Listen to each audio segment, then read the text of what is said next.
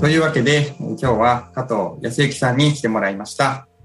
それでは簡単に自己紹介をお願いできますか？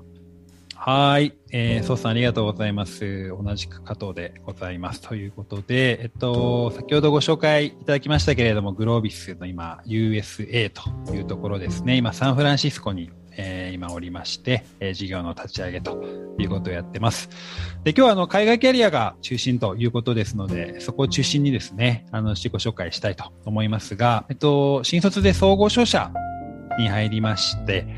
えー、機械部門ですね、配属をされました。で、まあ、中国、ベトナム等々ですね、まあ、1年目から海外出張させていただいてまして、まあ、ドイツ、アルゼンチン、インドですとかと、まあ、商売をしてましたということですね。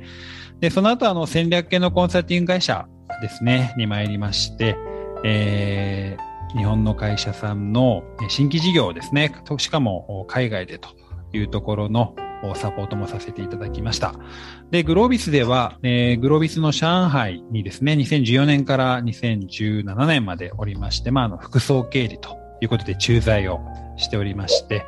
今、グロービスアメリカですね。で、先ほどお話をしましたけれども、えー、CSO、CFO ということで、えー、やらせていただいています。えー、今日よろしくお願いします。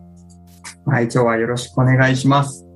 それではこの後ですね、海外で活躍するために必要なことについて伺っていきます。